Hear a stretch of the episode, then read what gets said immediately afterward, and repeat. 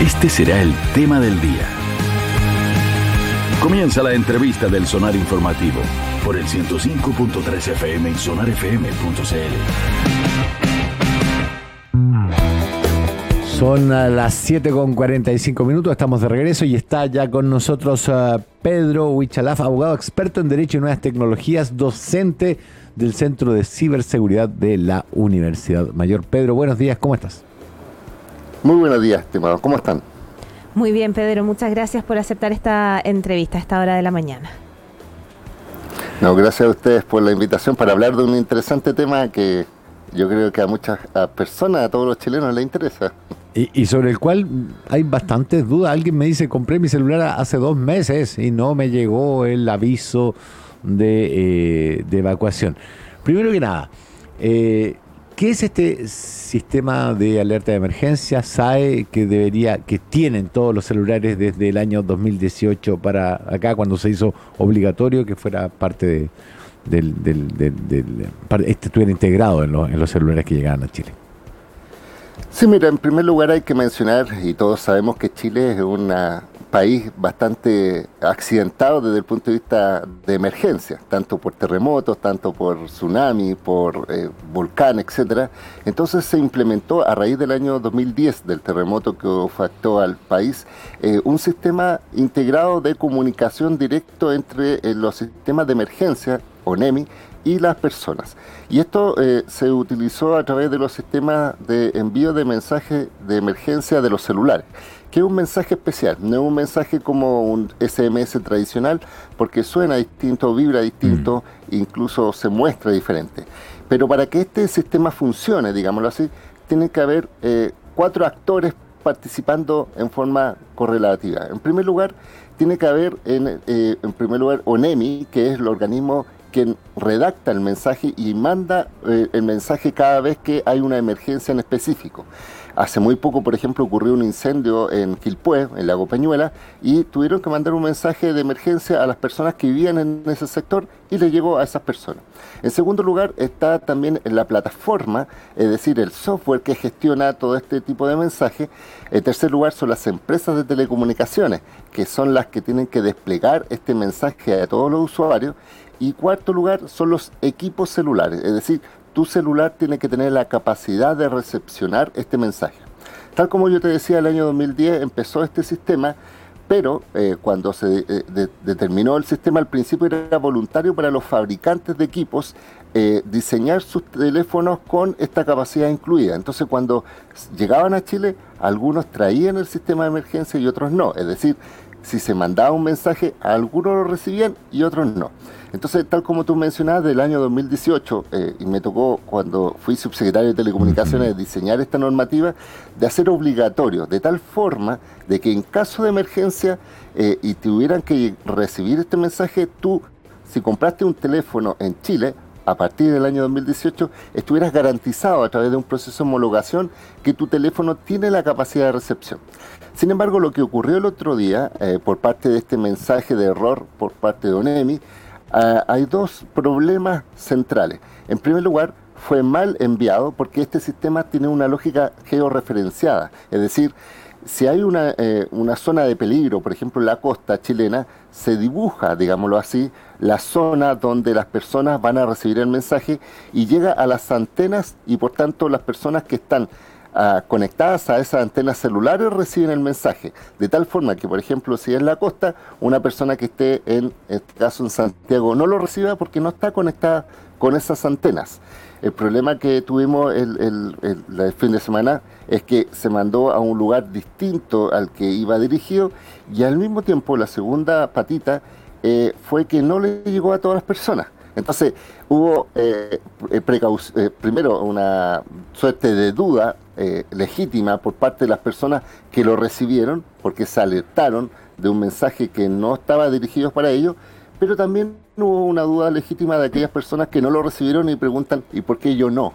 Es decir, ¿por qué no, no, lo recibí? Entonces, la explicación técnica, eh, puede, en términos teóricos, es que el equipo puede que sea muy antiguo, es decir, antes del 2018, o que lo compró fuera de Chile, porque eh, esta normativa eh, a través del proceso de obligación te da la garantía y esa es una de las bondades de esta homologación, que si tú compras tu equipo en Chile, eh, los importadores y los vendedores de equipos en Chile están obligados a hacer este proceso y a venderte un equipo con el sistema de alerta de emergencia incorporado. Estamos conversando con Pedro Huichalaf, abogado, experto en Derecho y Nuevas Tecnologías, docente del Centro de Ciberseguridad de la Universidad Mayor. Eh, Pedro, ayer el mm, director de la ONEMI, Ricardo Toro, aseguró que no hubo un error humano en este envío de mensaje de alerta de evacuación a todo el país. ¿Qué pudo haber pasado? ¿Qué pudo haber fallado para que fuera tan mal georreferenciado y para que se, recibiera eh, en todo el país y en la mayoría de los teléfonos que son, como tú nos explicas ahora, eh, desde el 2018 en adelante de su fabricación? Sí, mira, según dio la explicación el director de ONEMI y también el ministro del Interior en su momento, están en cierta forma excusándose de que el error sea humano, es decir, de que el, programador, el que envió el mensaje, el que apretó el botón, digámoslo así, se haya equivocado de polígono, tal como yo lo explicaba. Eh, Esta zona dibujada. Eh, la haya dibujado mal, digámoslo así. pero el problema es que están externalizando en la empresa que desarrolló este programa, que es la que presta los servicios. Eh, esa es una explicación bastante sencilla y, lamentablemente, y esa es la explicación que te puedo dar por experiencia, un poco burda. ¿Por qué? Porque el dueño del proceso, digámoslo así, quien es el, eh, está encargado de la emergencia es ONEMI y además está, eh, contrata, esto siempre es una empresa de, que desarrolla esta aplicación, por normativa, se hace una licitación, es decir, hay un pago que se realiza, pero además hay un organismo técnico que es la Subsecretaría de Telecomunicaciones que tiene que hacer pruebas periódicas e invisibles, se llaman. Es decir, se hacen pruebas permanentemente del sistema de emergencia sin que tenga salida al usuario final, se hacen pruebas de laboratorio y por tanto permanentemente se tienen que realizar estas pruebas. Entonces la explicación que dio el director es que había un mal diseño del software de tal forma que había una duplicidad de zonas, en el sentido de que se había diseñado distintas zonas y una era la Antártida, la Antártida, Antártida perdón, y nunca se había mandado el mensaje a esa zona, pero estaba duplicada la base de datos con, según lo que explicó, alto hospicio, de tal forma de que hubo un error y se mandó el mensaje y el sistema lo interpretó así, que había que mandarlo entre Alto Hospicio y la Antártica, era el envío del mensaje completo. Pero era un hecho bastante, bastante importante. no, y además bastante importante, imagínate personas que estaban en el, había, a, mí me han comunicado, personas que estaban en, la zona de, de, la cordillera, otros que estaban en el Valle Central, otros que estaban efectivamente en el mar, y reciben un mensaje que además eh, es poco coherente, digámoslo así, la redacción, porque hablaba de salir de la zona costera sin dar una explicación de por qué, cuál es el fenómeno que te obligaba a salir. En segundo lugar, eh, hablaba de distanciamiento del COVID, entonces uno decía, tengo que salir de la costa porque hay personas enfermas del COVID probablemente, y, finalmente no señalaba eh, cuál es el origen, punto, es decir, eh, dónde fue supuestamente el sismo, en qué zona geográfica para tener una referencia. Si uno sabe, por ejemplo, que hubo un sismo, no sé, pues en Japón, todos por, por antecedentes sabemos que por, por efecto de tsunami puede afectar todo el borde costero eh, de Chile, entonces Chile continental. Eh, entonces yo creo que aquí la deficiencia eh, es una prueba previa. Imagínate que este sistema está más o menos funcionando hace ocho años. Entonces, ¿cómo nunca alguien hizo la prueba en la Antártica para hacer estas pruebas?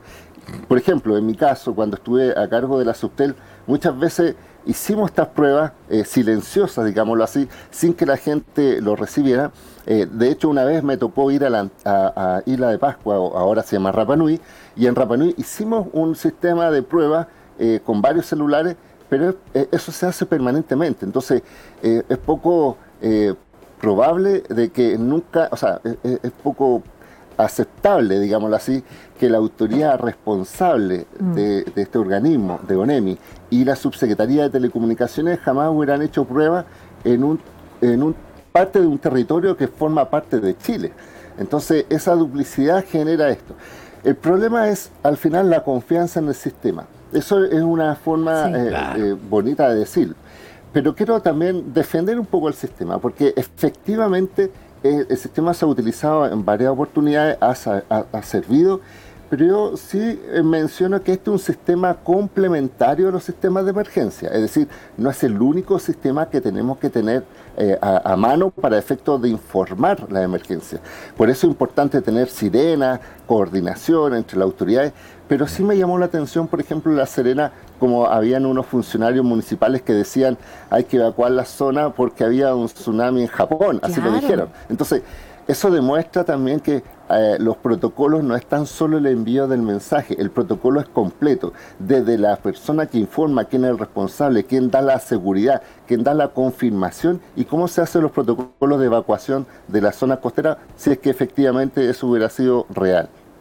Sí, Pedro, mira, estoy recibiendo algunos mensajes, estamos recibiendo acá algunos mensajes a nuestro hashtag Sonar Informativo y hay personas que nos están preguntando, ¿qué hacemos aquellos que no recibimos el mensaje? ¿Hay que descargar o actualizar algo? Otro de nuestros auditores nos dice, tengo un celular nuevo desde septiembre del 2020 comprado en Chile y mi número es desde el 2003 por lo menos. ¿Qué puedo hacer para que me llegue el mensaje de alerta? Sí, mira, eh, por eso yo quiero diferenciar un poco esta parte teórica de la práctica. Desde el punto de vista teórico, tal como yo lo mencionaba, si tu teléfono es del 2018 en adelante comprado dentro de Chile, está garantizado porque hay un proceso de homologación, hay un proceso de revisión técnica para que los equipos tengan habilitado. Entonces, en teoría debería llegarte si es que efectivamente se hizo.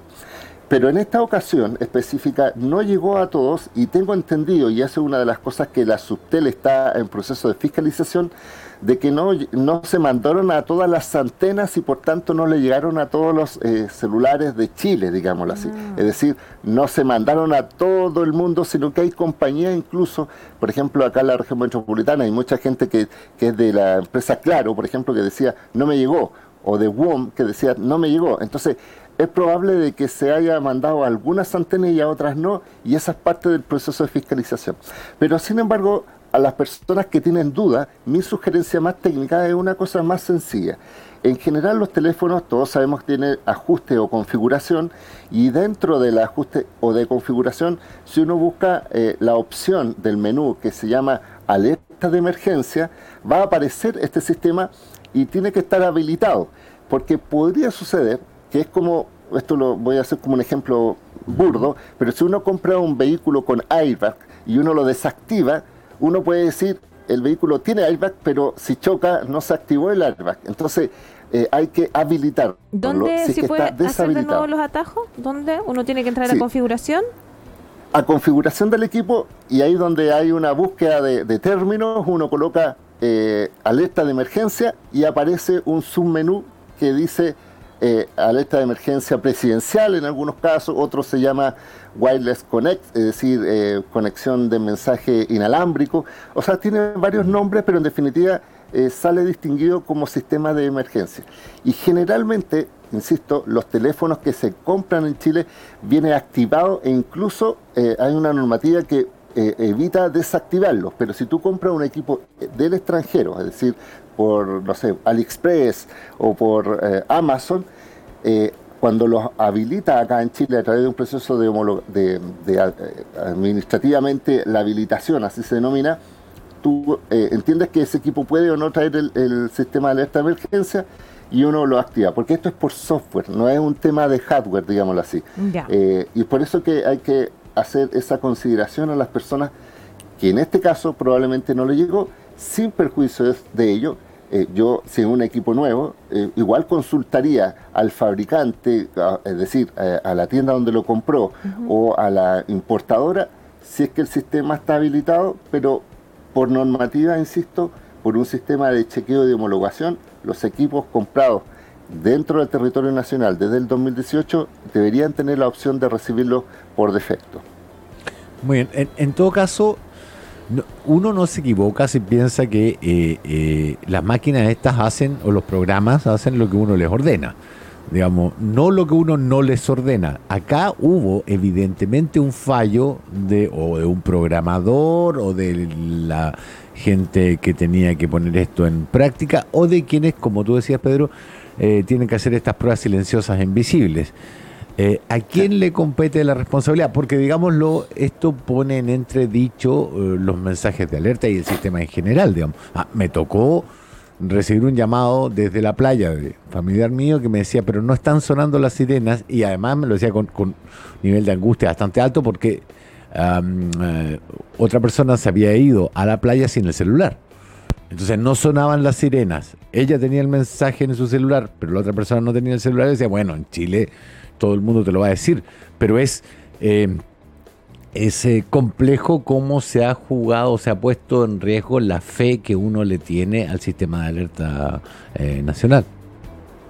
Sí, por, lo mismo yo menciono que el, dueño del proceso, la, o sea, la entidad organismo público encargado de un sistema de comunicación de emergencia es por parte del Estado. esto no está privatizado, digámoslo así.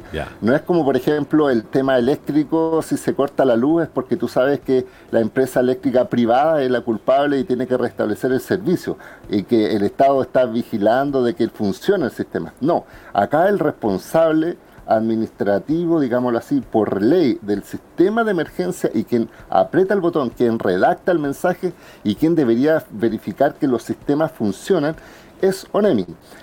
Además, Subtel, el organismo técnico también definido por ley, que tiene que darle el soporte técnico y el que tiene que verificar que las empresas de telecomunicaciones tienen habilitado este sistema, que se envíe el mensaje, que se recepcione y también sacó esta norma técnica para que tus equipos celulares también lo reciban. Entonces, echarle la culpa a un programador externo, a una empresa, eh, no corresponde desde mi punto de vista, desde el punto de vista de responsabilidad administrativa, estoy hablando, sin perjuicio de que se revise el contrato. Pero imagínate una cosa simple, es como que yo te mando un correo electrónico y tú me dices, ¿sabes qué? Se me echó a perder mi celular, el sistema operativo está desactualizado o me entró un virus y por tanto voy a demandar, si tú tienes, un, eh, por ejemplo, un, un iPhone, voy a demandar a Apple porque el sistema se echó a perder. No, tú eres el responsable de tu teléfono, tú tienes que tener actualizado, tú tienes que verificar que esté funcionando tu teléfono, sin perjuicio que pueden haber errores. No, sé si me explico. Entonces, hay que asumir también la responsabilidad. Por eso el ministro dice, eh, este contrato de, porque esto es una licitación privada, o sea, una licitación que se realiza para el, el, que gestiona el sistema desde el punto de vista técnico duro, así a junio, y vamos a revisar si se da continuidad a la empresa. Ese es un, punto eh, basal, pero acá las personas, frente a un sistema de emergencia, su autoridad regulatoria desde el punto de vista de coordinación es SONEMI. Y es la Subsecretaría de Telecomunicación, insisto, quien hace estas pruebas silenciosas, porque, ojo, cada vez que se instala una antena celular en Chile, se hacen pruebas simuladas de envío de mensajes de emergencia, porque tiene que haber una certeza desde el punto de vista técnico que este envío, este mensaje va a llegar a donde corresponde y desde la antena le va a llegar al equipo que esté conectado a esa antena. Entonces, no hay que dejar esto a los privados como antes sucedía en el sentido de que si el fabricante quería o no traer el sistema de alerta de emergencia, por eso el 2016, cuando comenzamos con esta normativa, fue bastante difícil porque tuvimos que obligar a los fabricantes a traer un sistema apto solo para Chile eh, en forma obligatoria, porque en otros países también se aplica para otros eventos. Por ejemplo, este sistema de alerta se manda en Estados Unidos para el caso de personas extraviadas, por ejemplo, en caso de envío masivo de información genérica comunal, etcétera. Pero aquí en Chile es un sistema, insisto, complementario, que tal como tú decías, Rafael, eh, si una persona lo recibe, eh, también tiene que sumarse a, ver la fuente, tiene que verificar qué dice la autoridad, escuchar la radio, por ejemplo, escuchar la televisión. Por eso yo te lo digo en términos muy sencillos. Cuando yo recibí este mensaje, inmediatamente, yo, soy conocedor del sistema, por eso lo pude diferenciar, supe que había un error porque yo estaba en Santiago y me dice aléjese de la zona costera. Mm. Ya, desde ahí yo dije, alguien se mandó un condoro y va a quedar eh, una explicación, van a tener que dar una explicación. Eso fue lo primero que, yo te digo que me di cuenta, pero una persona de a pie que no tiene que tener conocimientos técnicos, mm. recibe ese mensaje, eh, dice, tengo que salir de la zona costera. ¿Y qué se entiende por zona costera? O sea, uno ah. parte de, esa lógica.